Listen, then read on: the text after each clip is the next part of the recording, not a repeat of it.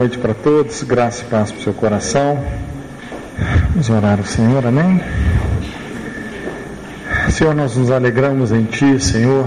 Obrigado, Deus, porque o Seu reino não é comida nem bebida, mas é gozo, paz e justiça no Espírito Santo. E nós nos deleitamos em Ti, nos alegramos no Senhor e na Sua presença. Sabemos que a Sua obra não é nem por força nem por violência, mas é pelo Seu Espírito. Oramos por aquela palavra, Senhor, que vem da Sua boca e não volta para ti vazia, antes cumpre todo o propósito para o qual foi designada. Senhor, que a Sua palavra possa abrir o nosso entendimento, destrancar a nossa mente, destrancar dons, destrancar chamados, liberar processo de cura dentro da Sua vontade nas nossas vidas, ó oh Deus. Senhor, nós buscamos essa dependência de Ti, Senhor. Entendemos que a palavra do Senhor não é a espada do pregador, mas é a espada do Espírito Santo. Senhor, e oramos que o seu Espírito, Senhor, possa penetrar profundamente nos nossos corações com a revelação, aquela revelação que renova a mente, transforma a vida e fortalece o caráter. Em nome de Jesus, Pai. Guarda-nos também Senhor, oramos por um ambiente espiritual totalmente livre, fértil, profético, propício para o fluir da Sua verdade, para o estabelecer do Seu reino dentro de nós. Vem fortalecer e corroborar o homem interior que está em cada um de nós, Pai. De tal forma, Senhor, que possamos ser abundantes no Senhor e na Sua obra, te agradando em tudo e frutificando em tudo aquilo que o Senhor nos tem confiado, Pai. Em nome de Jesus. Em nome de Jesus. Nós vamos falar sobre o ciclo da ferida. E nós vamos caminhar aqui dentro do capítulo 30 de Provérbios. Se você quiser, você pode deixar a sua Bíblia aberta nesse capítulo. Esse texto da Bíblia, ele começa falando das gerações de Agur. São mencionadas aí quatro gerações. Jaque, Agur, Itiel e Ucal. Quando o texto explica melhor essas gerações, as quatro gerações, e é interessante que a palavra de Deus fala: Eu, Senhor, teu Deus, visito a maldade dos pais nos filhos até terceira e quarta geração. Então, esse ciclo de três a quatro gerações, ele tem um significado muito forte na palavra de Deus, principalmente porque ele também define uma esfera de mapeamento hereditário. O que me chamou muita atenção foi que essas quatro gerações depois foram melhor explicadas nos versículos 11 a 14 de Provérbios 30. Então aí fala sobre quatro gerações. No versículo 11 fala assim: há uma geração que amaldiçoa seu pai e que não bendiz a sua mãe. Depois, no outro versículo, fala assim: uma outra geração. Há uma geração que é pura aos seus olhos e, contudo, nunca foi lavada da sua imundícia. A terceira geração é essa aqui, ó. Há uma geração cujos olhos são altivos e cujas pálpebras são levantadas para cima. E a quarta geração há uma geração cujos dentes são como espadas e cujos queixais são como facas, para devorarem da terra os aflitos e os necessitados entre os homens. Então, Provérbios 30 define quatro gerações. E eu gostaria de trabalhar em cima dessas quatro gerações com você quando o texto aí explica melhor essas gerações, nos versos 11 a 14, a forma como cada uma delas é caracterizada me fez compreender o que eu chamei aí o ciclo da ferida ou o ciclo da maldição. Então nós vamos desenvolver um estudo dentro desse capítulo, no qual nós podemos perceber uma linha de ação pela qual nós perpetuamos maldições através do processo da ferida. Gente, isso é uma lei normalmente, com a mesma arma que nós fomos feridos, nós acabamos ferindo os outros. Esse é o princípio da propagação da iniquidade. E é assim que nós começamos a concordar, a endossar e a contribuir com o desencadeamento de uma maldição que vai assolando geração após geração. Então vamos falar sobre esses estágios da ferida. Isso é mais uma introdução para a gente compreender basicamente do que se trata essas quatro gerações.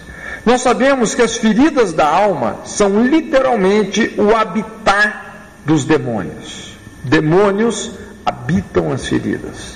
Assim como Deus habita nos louvores, espíritos malignos habitam e se alimentam das feridas. As fortalezas espirituais da mente, ou casas feitas por pensamento, então são mentalidades malignas crenças irracionais que muitas vezes transformam a nossa vida numa vida miserável, e essas mentalidades estão abrigando muitos espíritos malignos também, são as famosas fortalezas da mente. Então, essas fortalezas espirituais da mente, ou essas casas de pensamentos, têm tudo a ver com essas feridas não saradas. Quando você pega uma pessoa que desenvolveu, por exemplo, uma fortaleza mental na área de inferioridade, com certeza, isso é resultado de uma ferida que ainda é presente na vida daquela pessoa. São fortificações nas quais os demônios se abrigam e, por intermédio delas, nos atacam. Então eles abrigam nessas fortalezas, nesses pensamentos, nessas mentalidades reprovadas pela palavra de Deus, nos atacam por intermédio desse tipo de mentalidade, aprisionando-nos com sentimentos, pensamentos e hábitos contrários à vontade de Deus. O que é uma fortaleza espiritual? É quando você tem uma ideologia ou um pensamento que você sabe ser contra a vontade de Deus e ainda assim você não consegue se desvencilhar disso. De alguma forma, aquilo está prevalecendo sobre a sua vontade.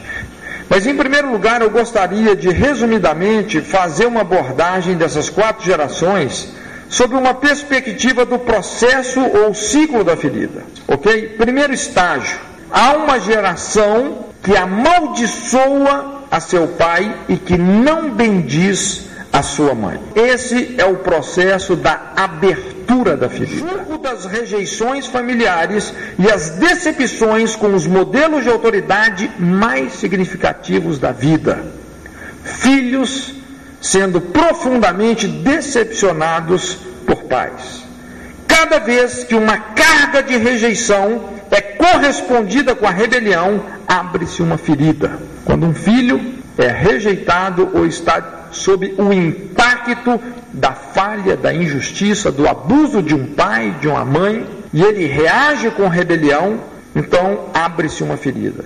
Podemos equacionar da seguinte forma: rejeição menos perdão igual a rebelião.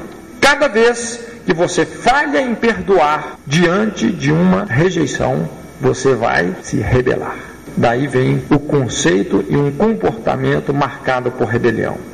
E uma outra equação: rejeição mais rebelião igual a feridas.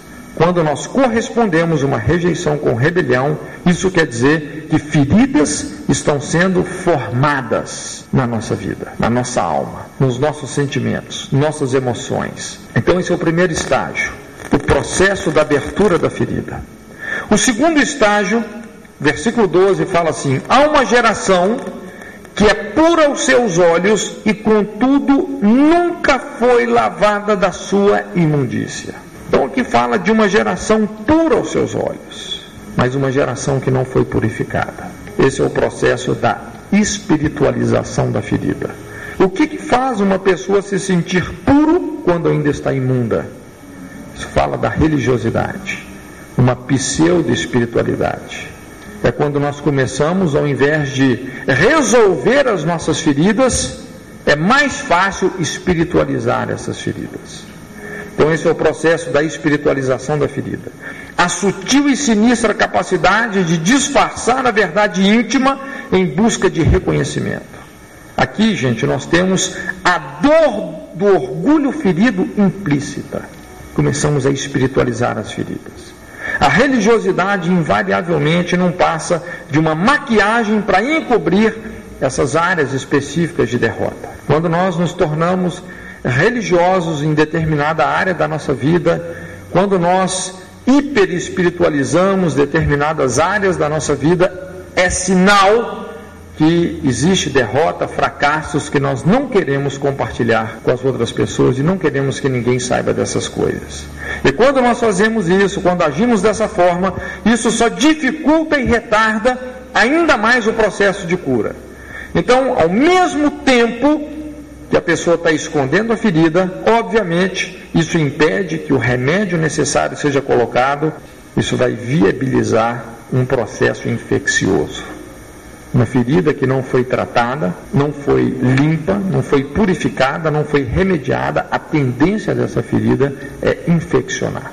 Em o terceiro estágio, versículo 13, há uma geração cujos olhos são altivos e cujas pálpebras são levantadas para cima. Então, esse é o processo da compensação da ferida, processo infeccioso. A dor do orgulho ferido explícita na geração anterior era a dor do orgulho ferido implícita. A pessoa começa a lutar dentro de si, faz uso desse mecanismo de defesa que é a espiritualização. Mas aqui agora já é a, a dor do orgulho ferido explícita. Então, uma postura arrogante, competitiva, que tenta contrabalançar a insegurança interna. Feridas emocionais podem ser uma poderosa fonte de inspiração e trabalho, mas o espírito errado. Quarto estágio da ferida, versículo 14, fala assim: há uma geração cujos dentes são como espadas e cujos queixais são como facas para devorarem da terra os aflitos e os necessitados dentre os homens é uma linguagem muito forte para descrever a boca como uma terrível arma de destruição. Aqui fala sobre dentes que são como espadas, queixais que são como facas. Como a boca e as palavras de maldição podem devorar e destruir a vida de muita gente. Então, esse é o processo da propagação da ferida. Esse é o processo contagioso. Nós tivemos o processo anterior, que foi um processo infeccioso, e agora já é um processo contagioso. Um espírito crítico e agressivo que escraviza a forma de reagir. Então aqui o ciclo se fecha, podendo perpetuar-se. A amargura, gente, é potencialmente contagiosa. Então, com a mesma arma que fomos feridos, passamos a ferir outros e propagamos a iniquidade. E dessa forma, quando nós nutrimos uma ferida nas nossas vidas, tem todo esse processo muitas vezes. Essas feridas, invariavelmente, elas vêm desse fútil legado em relação aos nossos pais, nossos principais problemas, nossos problemas e feridas mais profundos têm a ver com o nosso relacionamento com os nossos pais. E a tendência no decorrer da nossa vida é espiritualizar essas feridas, compensar essas feridas, e se essas feridas de alguma forma não foram resolvidas, daqui a pouco nós estamos propagando esse mesmo legado sobre a vida dos nossos filhos. E a história vai se repetindo. Ok? Primeiro estágio, o processo da abertura da ferida. Segundo estágio, o processo da espiritualização da ferida. O terceiro estágio, o processo da compensação da ferida. E agora o quarto estágio, o processo da propagação da ferida. Então aqui nós fechamos o ciclo. Então, tendo compreendido esse ciclo da ferida, nós vamos descrever melhor cada uma dessas quatro gerações através de uma sequência estratégica que define o processo da maldição que prende uma geração, ou que também pode se estender indefinidamente ao longo da linhagem familiar. Lógico que o objetivo de Satanás não é só prender uma geração, é prender uma linhagem. E ele faz isso através do processo de propagação da iniquidade. Quando a maldição começa a ser endossada facilmente geração após geração. Mas ok, a primeira geração, voltando aí no versículo 11 de Provérbios 30, há uma geração que amaldiçoa a seu pai e que não bendiz a sua mãe. Vamos entender melhor o que significa isso. Essa primeira geração, ela fala abertamente das falhas na paternidade e rebelião a ira dos pais sendo a rebelião dos filhos. Isso pode se tornar um ciclo interminável. Então, esse é o processo de abertura da ferida, é um convite à rebelião. Então, essa primeira geração ela é denunciada através da epidemia de famílias desintegradas hoje. Hoje a gente percebe como a característica dessa primeira geração está presente na nossa sociedade. O que, que levaria um filho a amaldiçoar os seus pais? O que, que leva um filho a ter ódio de morte de um pai? O que, que leva um filho a virar as costas para o pai e sumir de casa? Falhas na paternidade, é óbvio. Por isso que a Bíblia fala: pais, não provoqueis a ira os vossos filhos. Tudo começa com o fútil legado dos pais, criando uma brecha na forma de pensar entre pais e filhos. Então, a brecha das gerações é que os pais não falam mais a linguagem dos filhos e os filhos não querem mais ouvir os pais. Eles começam a fazer exatamente o oposto daquilo que os pais querem e dos princípios que eles têm. Por quê? Abandono, rejeição, correção injusta, desrespeito, desprezo, tantas outras coisas. Constrói um perfil que vê a autoridade sempre como ameaça. Tem pessoas que elas sofreram tanto abuso, tanto abandono, a carga foi tão forte que quando você fala sobre alguém que está numa posição de liderança em relação a ela, essa pessoa já se arma toda. Ela abrigou um conceito de lei e autoridade que é nocivo, que é distorcido, porque houve abuso, houve pecado. Então, se os pais não souberem compreender a dinâmica cultural da sua geração para a próxima, isso pode provocar essa quebra no diálogo com os filhos. E nessa quebra, a opção natural para os filhos é rebelião. A relação com os pais é cortada a nível de coração. E aqui os filhos começam a se desconectar dos pais. O autor dessa confusão de linguagem entre pais e filhos é Moloque. Moloque é a entidade responsável por todo esse desarranjo nessa primeira geração. Essa entidade, Moloque, coloca uma cunha entre as gerações, separando pais dos filhos, tirando-os do lar e fazendo os filhos da rua, ou seja, os moleques. Então a rebelião, gente, é um pedido de amor. É interessante que quando você começa a acompanhar essas pessoas que são extremamente rebeldes, que elas fazem questão de afrontar e confrontar, quando você vai entender melhor o coração dessas pessoas, no fundo, todas essas pessoas rebeldes, invariavelmente, elas estão buscando amor, estão buscando aceitação. Por isso que uma das estratégias mais eficientes de você lidar com essas pessoas é quebrar o espírito de rebelião agindo em amor, estabelecendo reverenciais de amor e confrontação, carinho e limites, ternura e firmeza, entende? Amar essas pessoas. Eu me lembro, a gente estava fazendo um evangelismo em Paranaguá, a gente ia apresentar o teatro, aquela peça o Far. Chegamos numa praça, um lugar assim bem movimentado, juntou muita gente, e chegou uma turminha assim, daquelas turminhas bem barra pesada. Pessoal cheio de tatuagem, brinco, aquele visual assim bem extravagante, coisa muito normal. Eu gosto disso, né? Quando chega essa moçada, e eu percebi que eles começaram a zoar com o evangelismo. Estava zoando, rindo de longe, eu falei, vou chegar lá. E eu cheguei no grupinho e de cara já percebi o que era o, o líder da gangue, né? Comecei a conversar com ele, me apresentei, perguntei o nome dele. Ele tinha um brincão assim, muito louco, né? Aí eu olhei pro brinco dele, assim, elogiei, falei, rapaz, que brinco legal.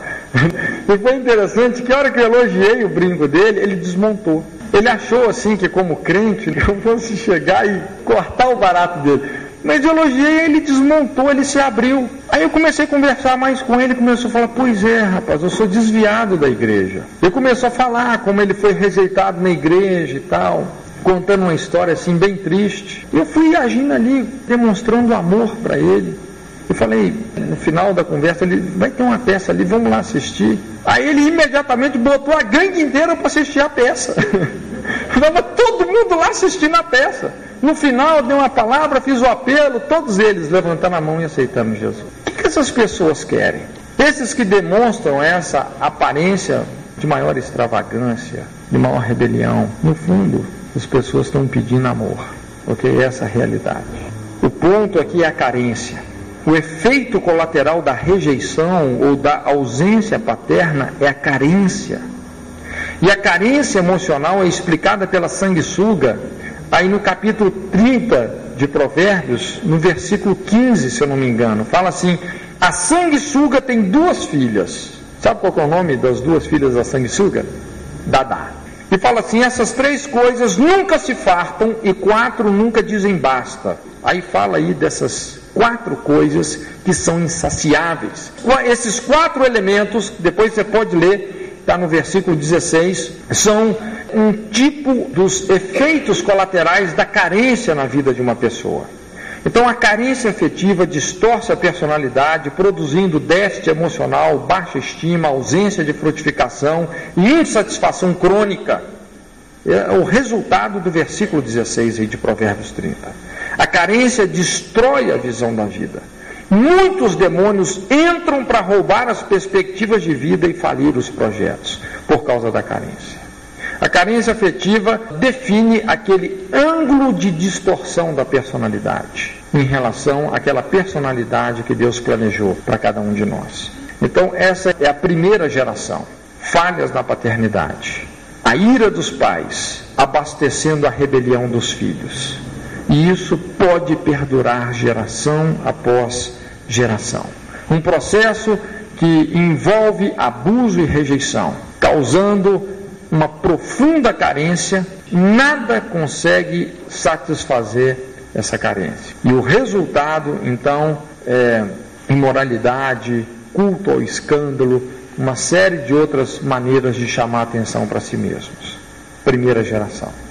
A segunda geração, versículo 12, fala assim: há uma geração que é pura aos seus olhos e que nunca foi lavada da sua imundícia. Essa segunda geração fala de cegueira espiritual e religiosidade. Essas duas coisas andam muito juntas.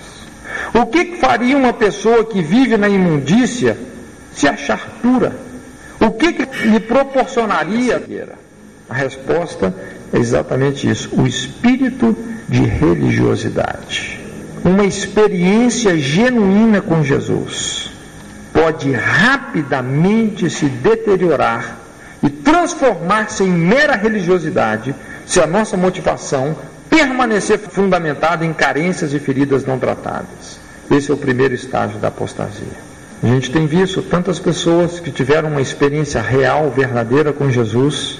E quando Deus começou a levar essas pessoas na profundidade de resolver as suas feridas, é mais fácil sair pela tangente, espiritualizar a ferida. Então, quando as feridas não são curadas, essa experiência genuína com Jesus começa a se deteriorar gradativamente.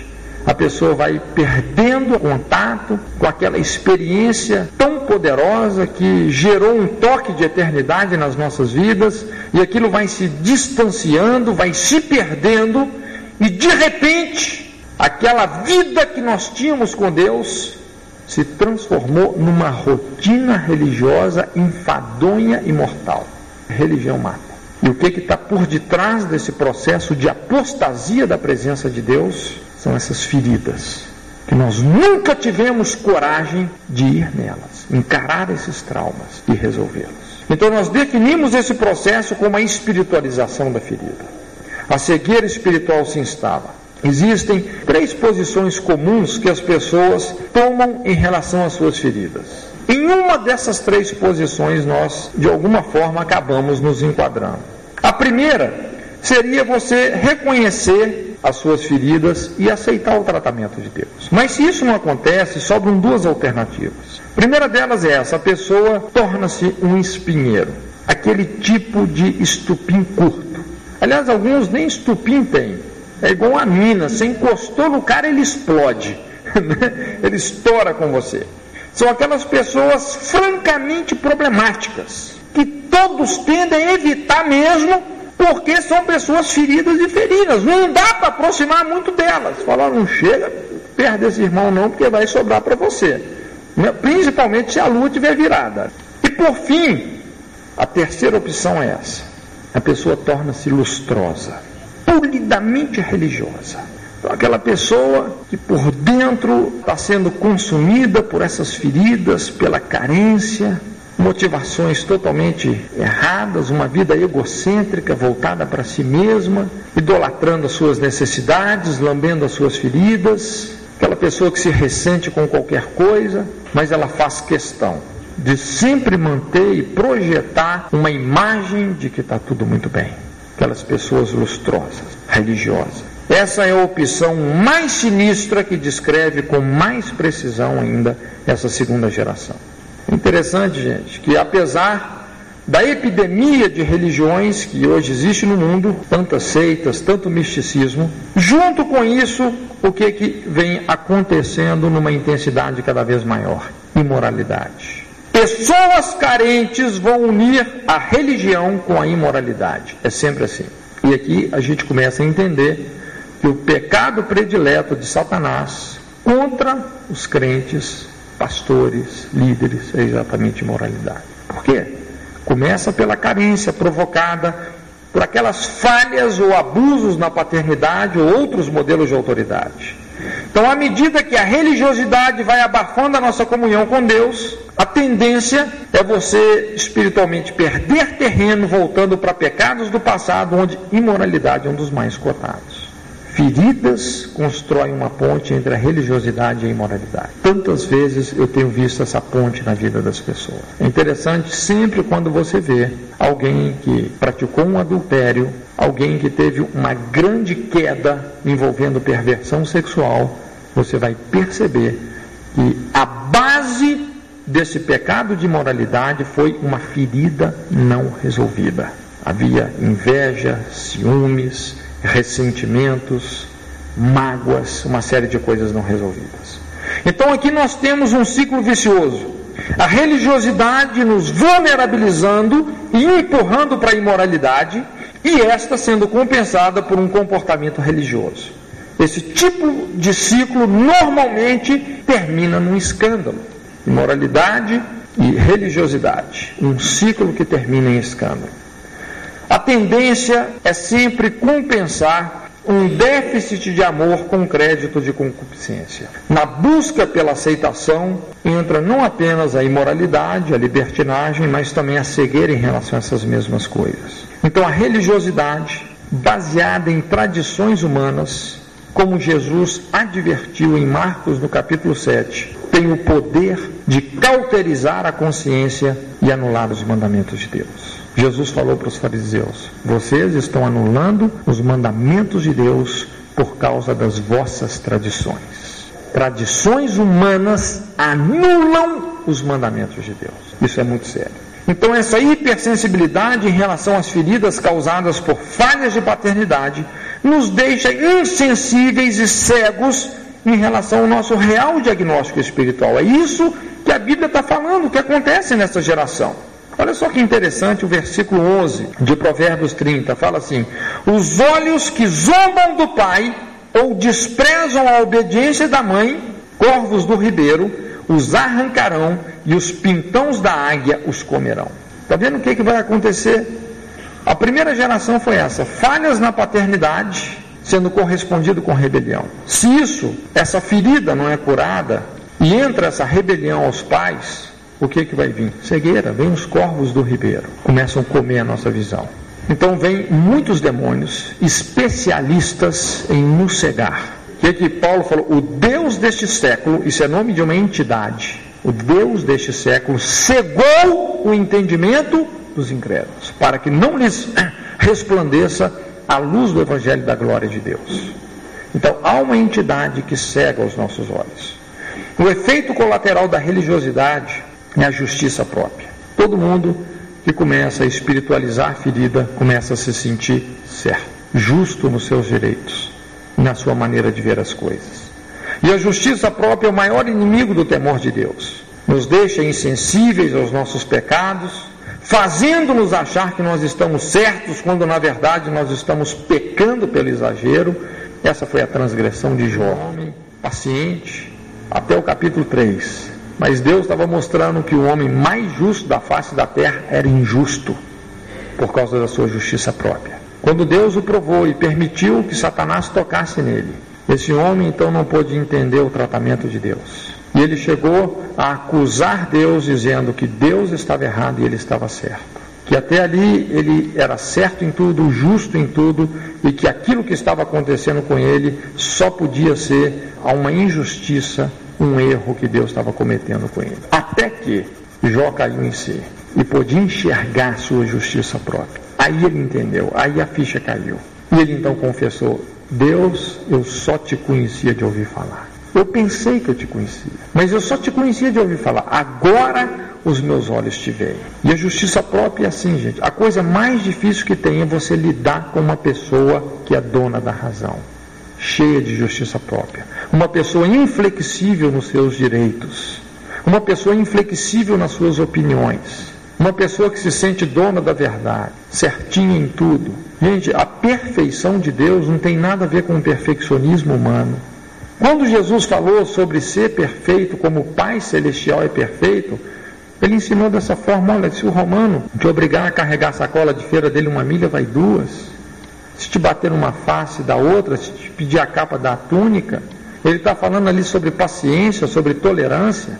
A perfeição de Deus não comunga com intolerância. Entende? A perfeição de Deus não quer dizer que Deus é um Deus todo quadradinho, certinho, cheio de legalismo. Muito pelo contrário. Deus é um Deus cheio de ternura, de paciência, de compaixão, um Deus longânimo, um Deus que entende muitas vezes a dificuldade que nós temos de ter uma mudança rápida, ele respeita todo esse processo na nossa vida. Ele é um Deus tolerante e paciente. Essa é a perfeição de Deus. E a justiça própria é exatamente quando nós nos tornamos pessoas inflexíveis pessoas que não sabemos respeitar as diferenças e por isso nos sentimos ameaçados na nossa identidade porque o outro é diferente de nós. Nos tornamos intolerantes. Isso é perfeccionismo humano, legalismo. E é duro tratar com uma pessoa assim. Para Deus arrancar essa justiça própria da vida de Jó. Deus precisou de pôr um câncer que pegou toda a pele dele, coçando com um caco de telha, não sei quanto tempo. Não é fácil arrancar a justiça própria de uma pessoa, principalmente de uma pessoa ferida, porque ela se sente justa. Mas eu tenho a razão, ele é que errou comigo. Ah, para Deus mudar esse eu tenho a razão em nós. É duro, entende? Essa é a segunda geração. Pessoas amarradas pela justiça própria.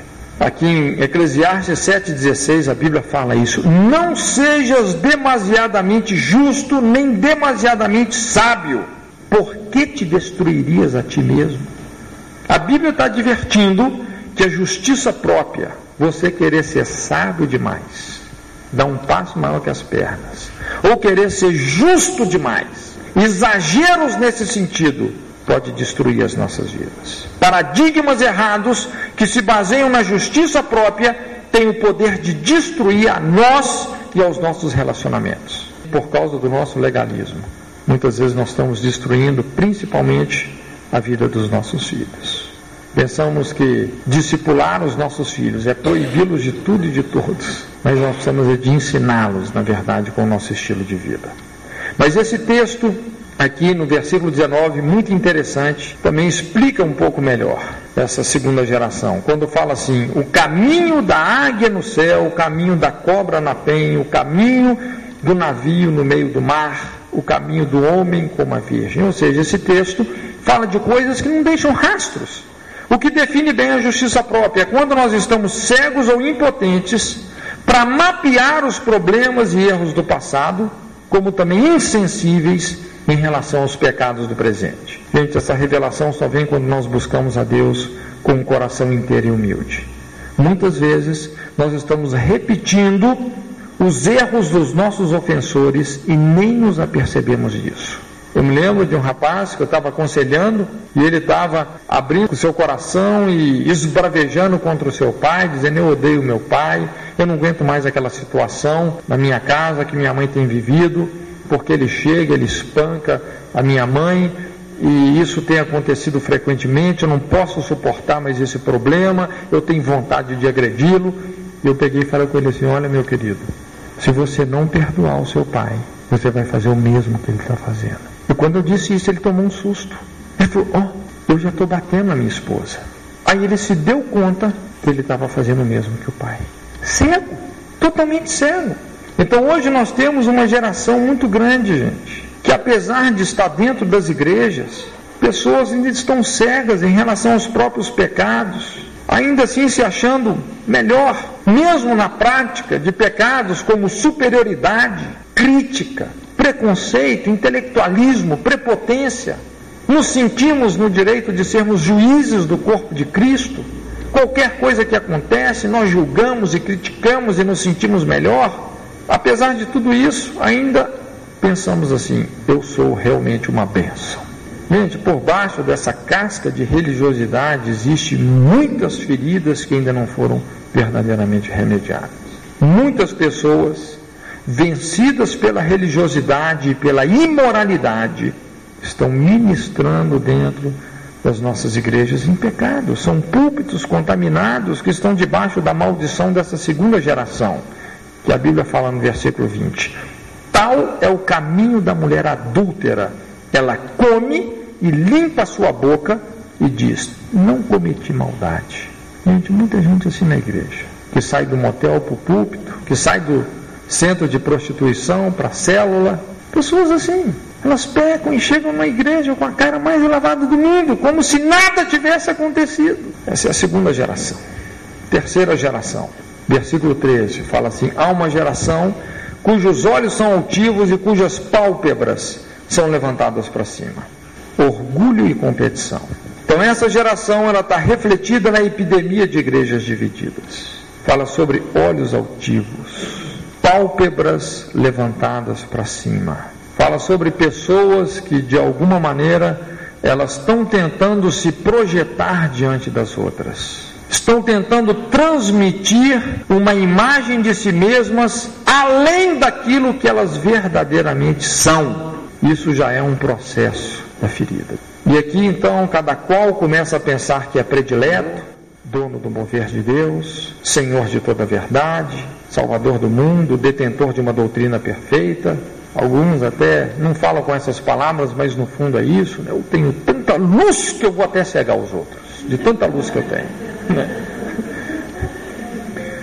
Relacionamentos começam a ser potencialmente destruídos e sacrificados quando entra competição e orgulho, gente. Nenhum relacionamento sobrevive a isso. Casamentos são destruídos por causa de competição e orgulho, igrejas são destruídas por causa de competição e orgulho.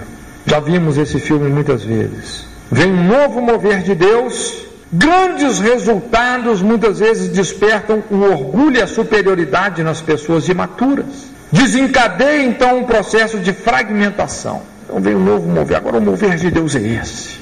Não, crescimento de igreja. Falou em crescimento de igreja, mais membros e mais dízimos. Então, os olhos crescem. Vamos lá, esse modelo vai funcionar. Mas a motivação é corrompida.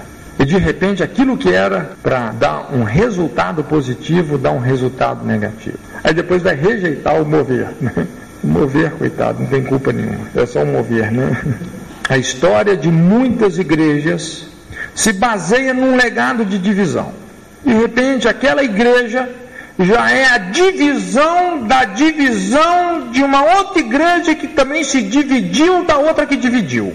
Essa é a história, é a raiz de muitas igrejas. Né? Algumas vezes eu tenho trabalhado com cura de igrejas, e a hora que você começa a mapear o histórico de algumas igrejas, você acha assim uma raiz de divisão que é difícil você achar o fio da meada. O mover de Deus já foi embora e o que resta é apenas uma forma desprovida do poder e da presença de Deus. Então vem aquele mover, a igreja cresceu e cresceu tanto que ensoberbeceu e dividiu. De repente o mover de Deus foi embora e ficou só aquela forma, só a casca. A gente sabe que quando o poder de Deus chega num lugar, ele traz uma visão, ele dá uma forma e uma estratégia de ação. Mas quando o poder vai embora, não adianta você ter essa estratégia de ação, essa visão, se o poder já foi embora. Gente, superioridade é apenas o outro lado da inferioridade. Inferioridade e superioridade são os dois extremos da mesma vara. Essa é a lei da compensação. Soberba nada mais é do que a casca de uma ferida. Onde existem feridas, normalmente vai se manifestar autoafirmação e soberba. Então, do orgulho vem muitas decepções ciladas, quedas e escândalos. Gente, presta atenção nisso, porque essa é uma lei que não será quebrada. A Bíblia fala assim: a soberba precede a destruição e a altivez do espírito precede a queda. O efeito colateral da competição é o que? Divisão. Aqui a autoridade da igreja é drasticamente subtraída. A visão da vida é binoculada a um jogo, uma arena, todos são competidores. Quando a gente vem nesse processo da ferida que nós falamos, né, andando nesses estágios da ferida, e esse aqui já é o terceiro estágio da ferida, que é a compensação da ferida, então o que, que acontece? A gente começa a olhar para todo mundo como competidor. Outras denominações são vistas como concorrentes. Outros pastores são vistos como que? Competidores. O reino de Deus é fragmentado, não há descanso. Além de muitos relacionamentos quebrados, entra o estresse, os colapsos nervosos e muitos outros males emocionais. E eclesiasticamente falando, gente, isso traz uma terrível desorganização para o corpo de Cristo. Por quê? Posições passam a ser mais importantes que funções. O poder passa a ser mais importante que a autoridade. Personalidades carismáticas apagam a importância do caráter. Uma posição, ela pode te dar poder, mas a autoridade vem do caráter. Não se iluda. Pessoas erradas, em posições erradas, com vocações inadequadas, vão fazer um estrago no corpo de Cristo. E tudo isso vem do orgulho e da competição. Para isso, as pessoas certas são perseguidas e sacrificadas.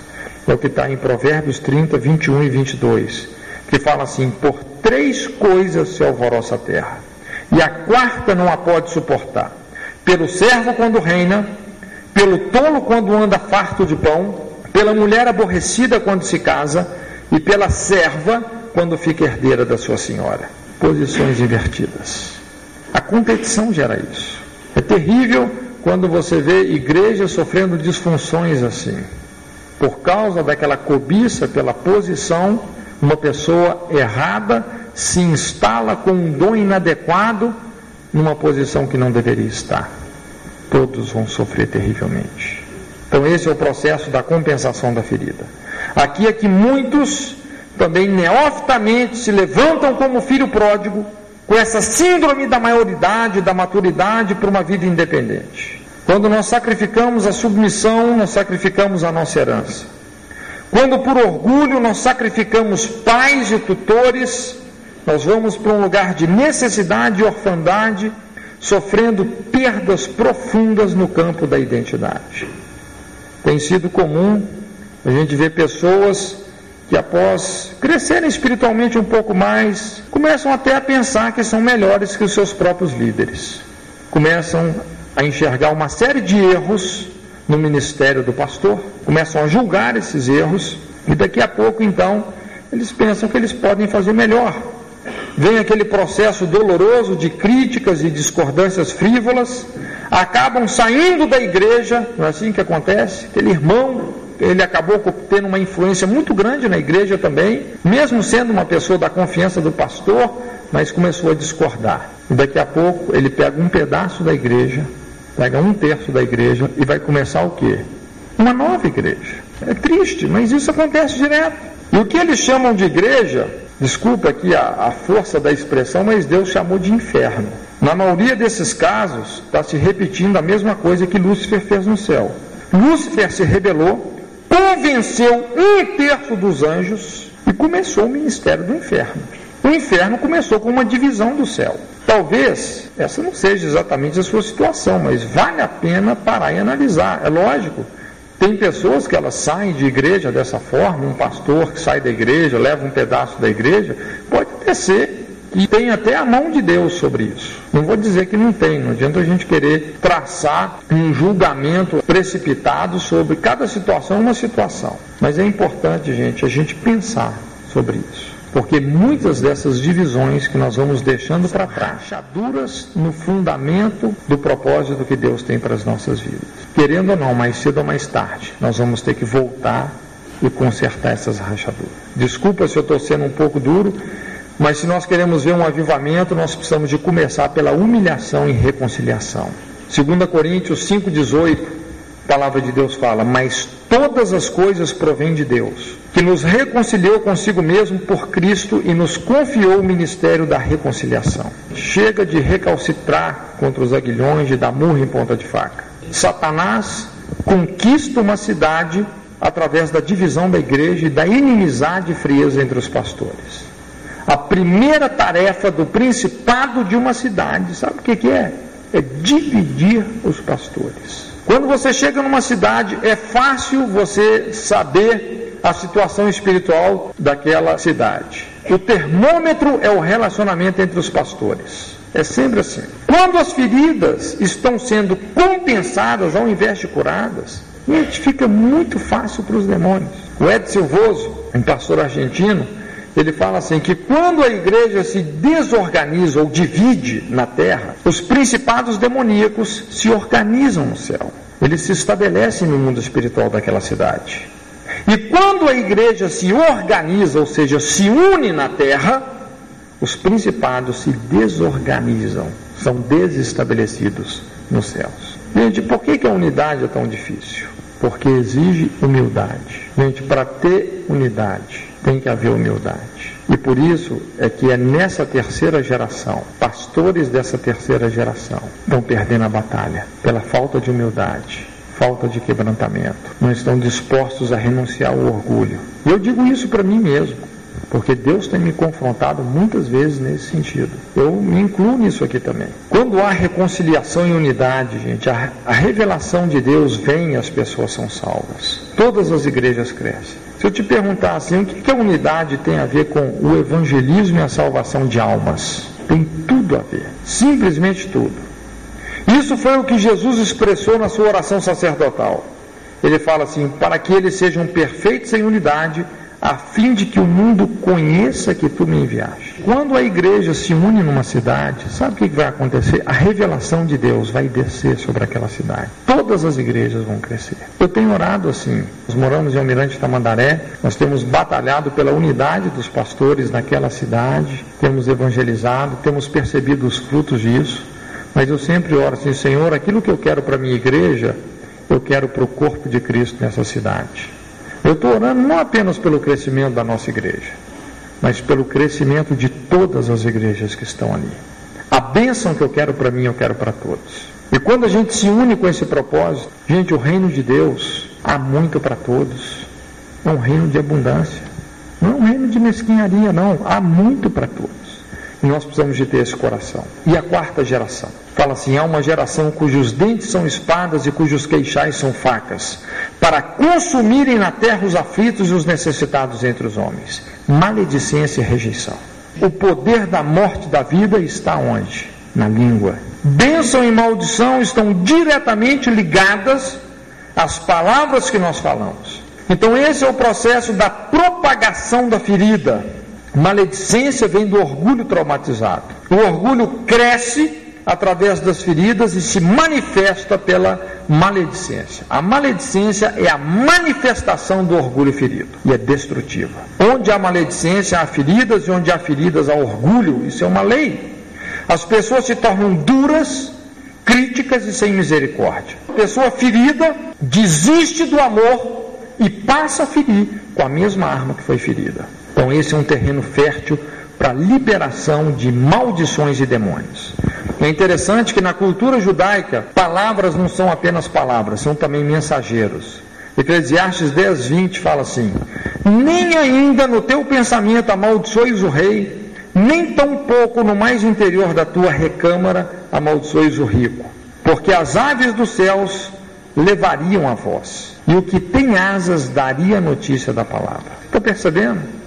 Eu acho interessante esse versículo. Aqui o autor personifica a palavra. Palavras não são apenas palavras, são também mensageiros. Amargura é contagiosa, podendo tornar-se também epidêmica, como a gente falou, Hebreus 12, 15. Tendo cuidado de que ninguém se prive da graça de Deus. Como é que você se priva da graça de Deus? Pela amargura. E de que nenhuma raiz de amargura brotando vos perturbe, e por ela muito se contamina. Então a amargura é um veneno que mata primeiramente a própria pessoa. Um quadro de amargura crônica invariavelmente produz a maledicência. A maledicência é o sintoma da maldição, da ferida, da dor. O veneno da amargura é destilado pela língua, afetando e contaminando os outros.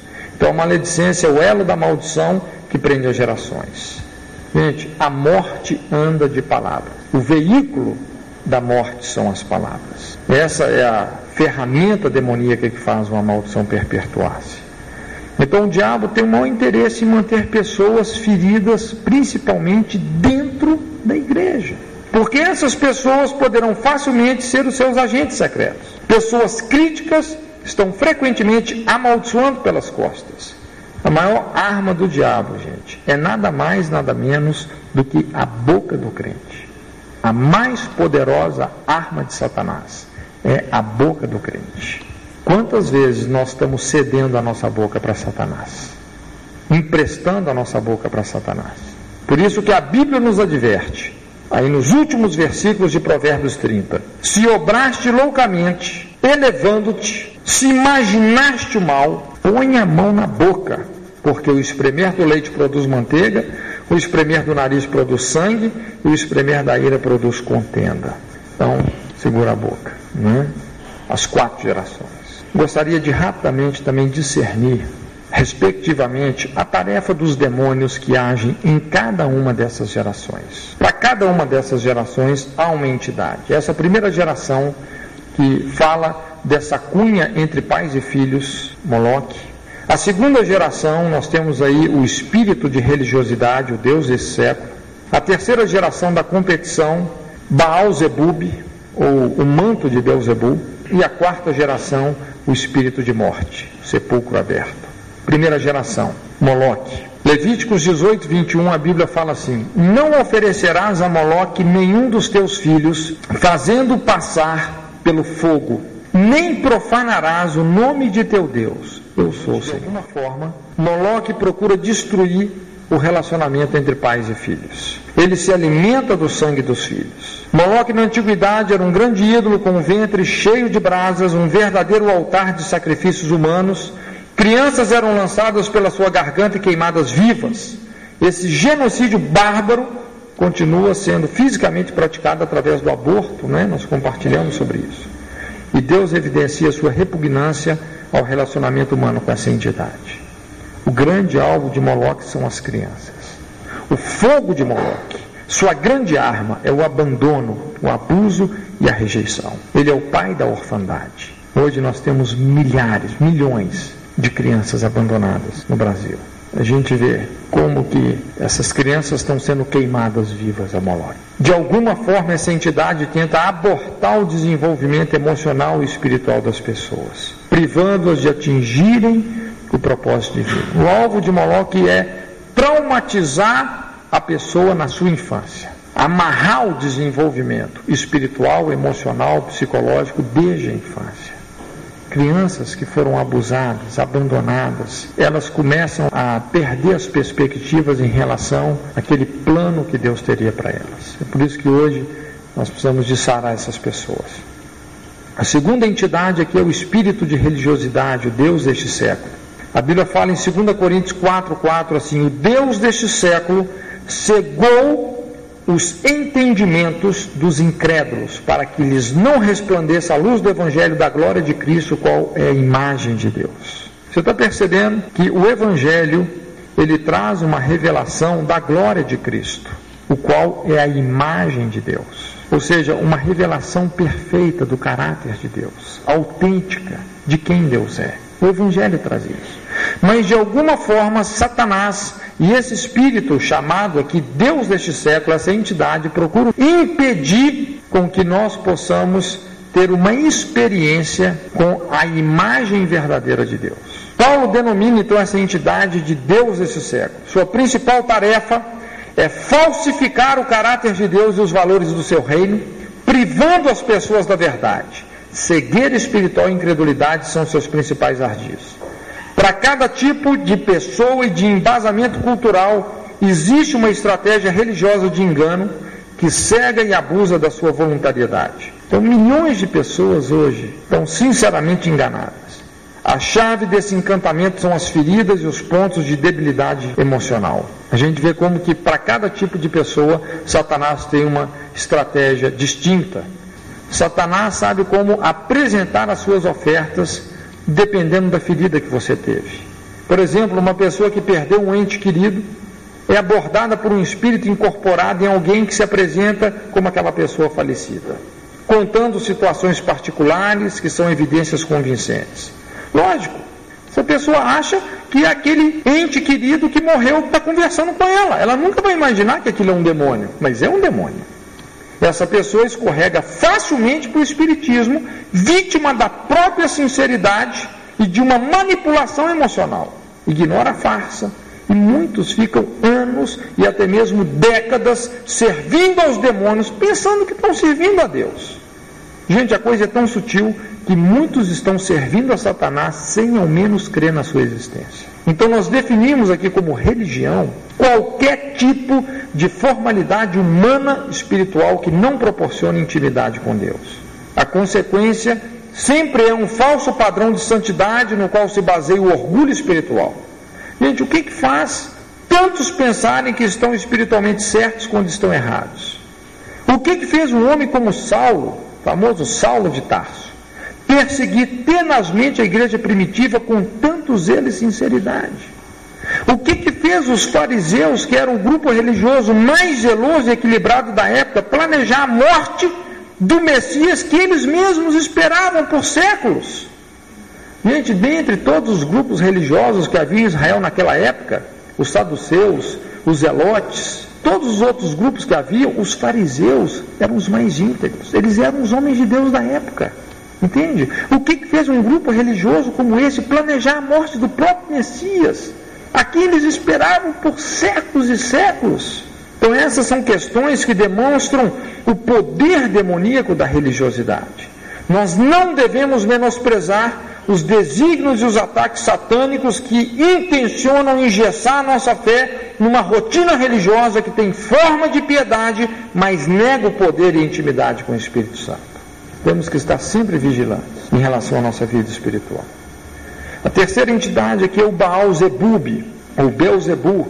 Essa entidade é revelada aqui em 2 Reis 1,6. A Bíblia fala assim: Assim diz o Senhor, porventura não há Deus em Israel, para que mandes consultar a Baal Zebub, Deus de Ecrom, portanto, da cama a que subiste não descerás, mas certamente morrerás. Então aqui fala de um rei que morreu de uma enfermidade, exatamente porque confiou nessa entidade, chamada Baal Zebub. Baal Zebub significa o Senhor das moscas. Ele era adorado em Ecrom como produtor das moscas, por isso capaz de proteger, entre aspas, é, o povo contra a peste. Moscas se alimentam de quê? Sangue e lixo, principalmente sangue. A tarefa de Baal Zebub é adoecer a alma e parasitar feridas de pecados relacionados à falta de perdão. Quando tem um animal ferido, o que, que tem sobre a ferida daquele animal? Moscas. Elas estão se alimentando daquele sangue parasitando aquele sangue. Essa é a tarefa de Baal Zebub. Essa entidade se nutre da amargura e do ressentimento das pessoas, fazendo deles a plataforma de onde elas recebem inspiração. E disto emerge um comportamento ativista baseado em competição e inveja.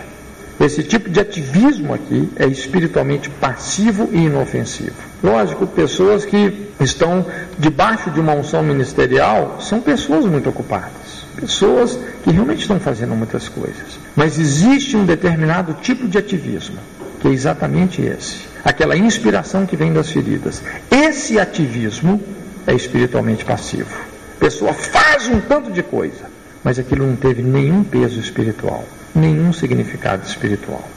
Então, muitos líderes espirituais têm sido vítimas desse esquema, vestindo a capa de Beuzebu, compensando falhas morais e feridas internas através de um padrão externo de santidade e ativismo ministerial. E por fim aqui, o espírito de morte, a quarta geração.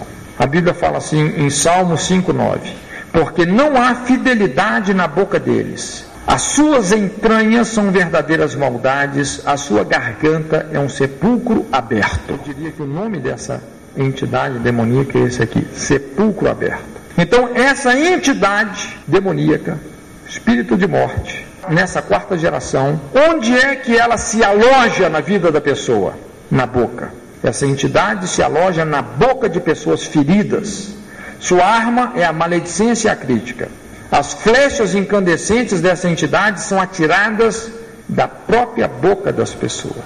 Interessante, alguém já fez uma ilustração assim. Se você passar sua língua no céu da sua boca, tem a forma de quê? De um arco. O céu da boca tem a forma de um arco. Como se a boca fosse um arco e a língua, as palavras, fossem flechas que muitas vezes são enviadas com um terrível veneno mortal. Então a boca é uma das armas espirituais mais poderosas e pode estar a serviço de Deus como a serviço da morte. São as entidades nessas quatro gerações. Moloque, o espírito de religiosidade, Baal, Zebub e o espírito de morte. Para a gente fechar aqui, apenas uma análise simplificada da sociedade brasileira. Vamos tentar aplicar isso um pouco melhor na nossa realidade, nesse século que se passou. E tentando analisar um pouco esse último século, nós podemos destacar três gerações distintas. A primeira geração é aquela geração dos pais, nós podemos chamá-la assim, pais distantes e autoritários. Por quê? Foram criados dessa forma, com palmatório e tudo. Aquela época que havia uma rigidez, um legalismo muito grande. Crianças não tinham uma importância, não recebiam uma importância muito grande. Adultos eram muito importantes e crianças eram secundárias, frequentemente ignoradas. Então, essa geração, esses pais não receberam carinho, não podiam dar o que não receberam. E ouvimos os seus filhos dizerem que nunca receberam um abraço do pai ou um beijo da mãe. É muito comum a gente ver pessoas. Fala assim, olha, nunca minha mãe me deu um abraço. Eu me lembro de um rapaz que eu atendi, e ele me falou assim: Olha, eu moro na mesma casa com a minha mãe e às vezes eu fico três meses sem dizer um bom dia para ela. Nós não temos diálogo nenhum. Então, essa mãe também foi uma pessoa que não recebeu nada. Foi vítima de um abandono em termos de afeto total. Como que essa pessoa vai dar uma coisa que ela não recebeu? Difícil.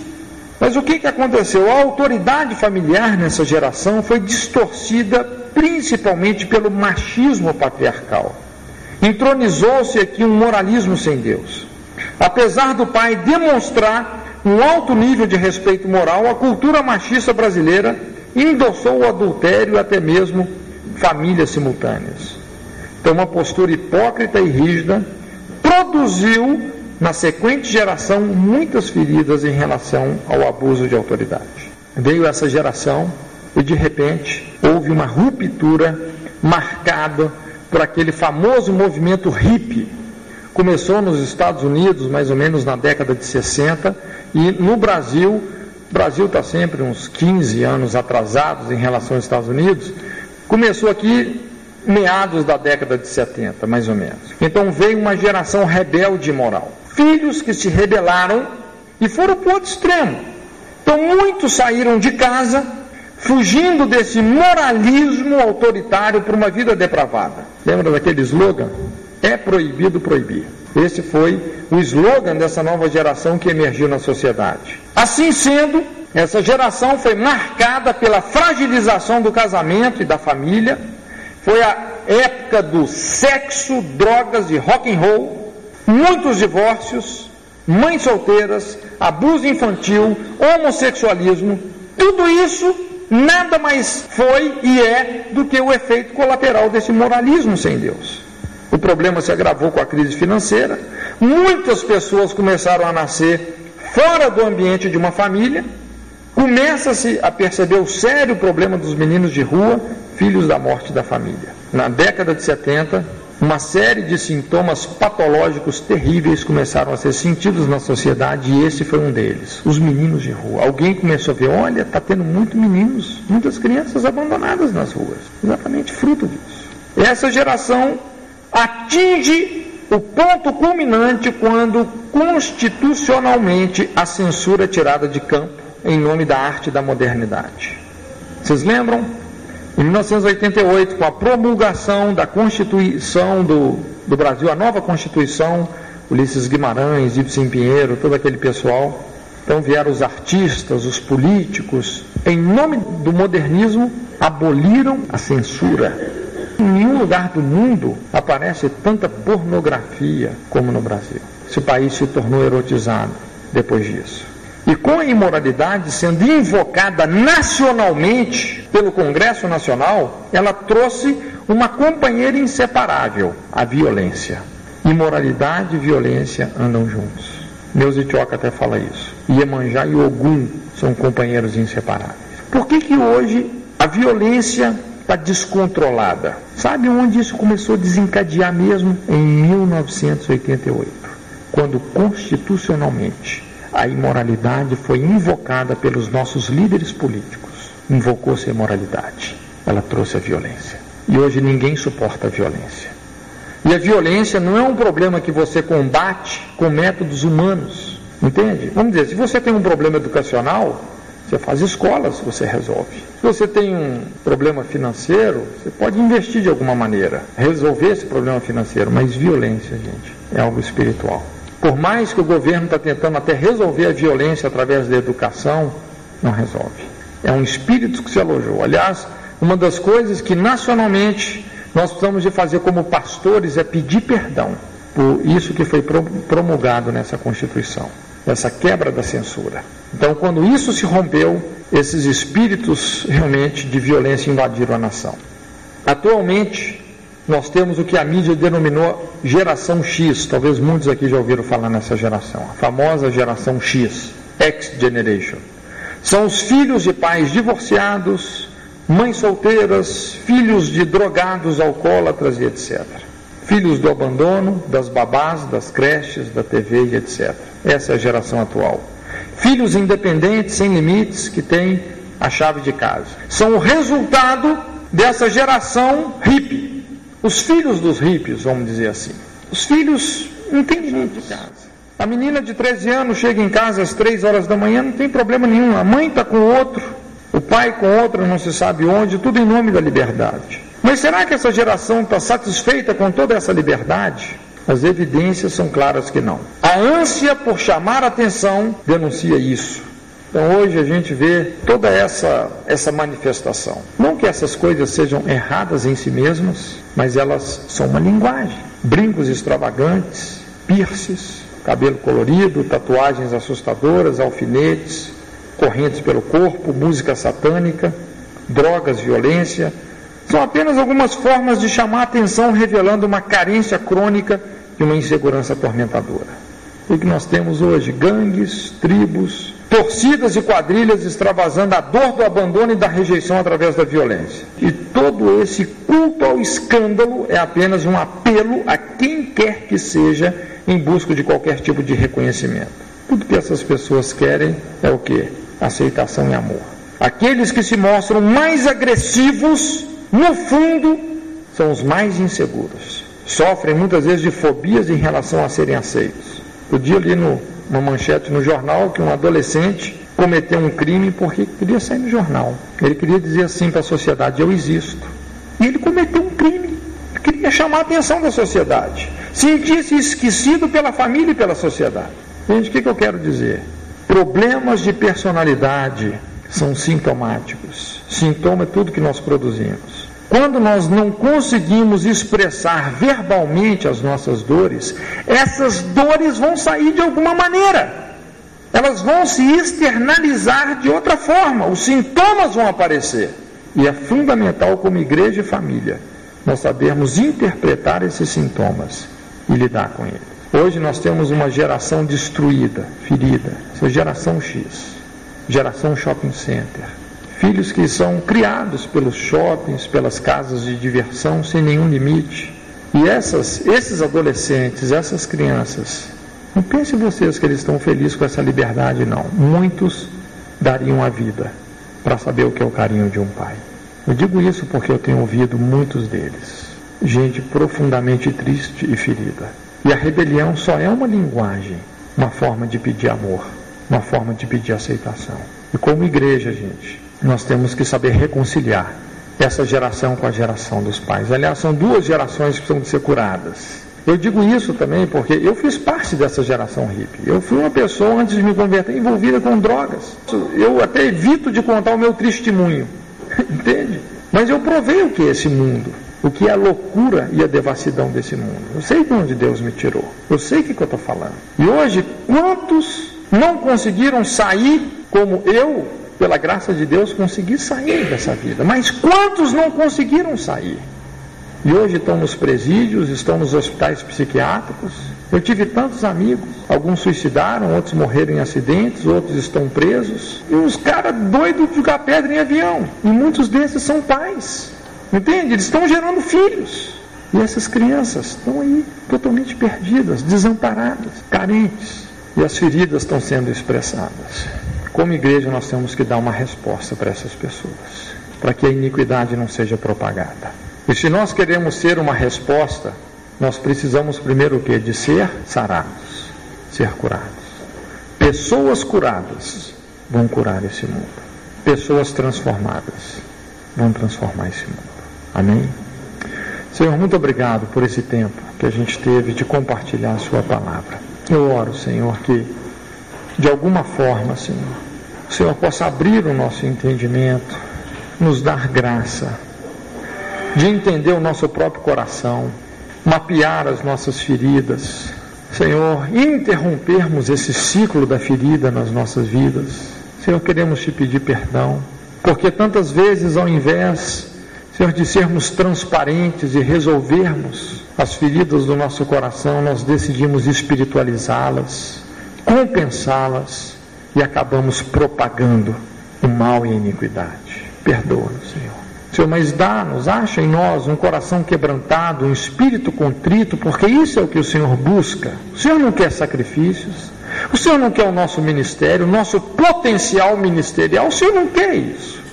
O Senhor quer um coração quebrantado, um espírito contrito, um espírito que se abre diante do Senhor. Dá-nos isso, Pai. Possamos experimentar a Sua cura na nossa vida. Senhor, e que possamos também sarar a sua igreja, fazer diferença nessa geração, Pai. Reconciliar as gerações. Senhor, concede-nos isso, esse ministério da reconciliação. Unge-nos para reconciliarmos as gerações, Pai. Oramos por esse manto profético de João Batista, que converteu o coração dos pais aos filhos e dos filhos aos pais, rompendo o poder da maldição e a propagação da iniquidade. Levanta-nos com esse discernimento, como pessoas saradas e curadas, pessoas vulneráveis ao poder do Espírito Santo, pessoas que se expõem, Senhor, que não relutam, mas que se entregam e se expõem venha sobre as nossas vidas tremendamente, Pai. Em nome de Jesus.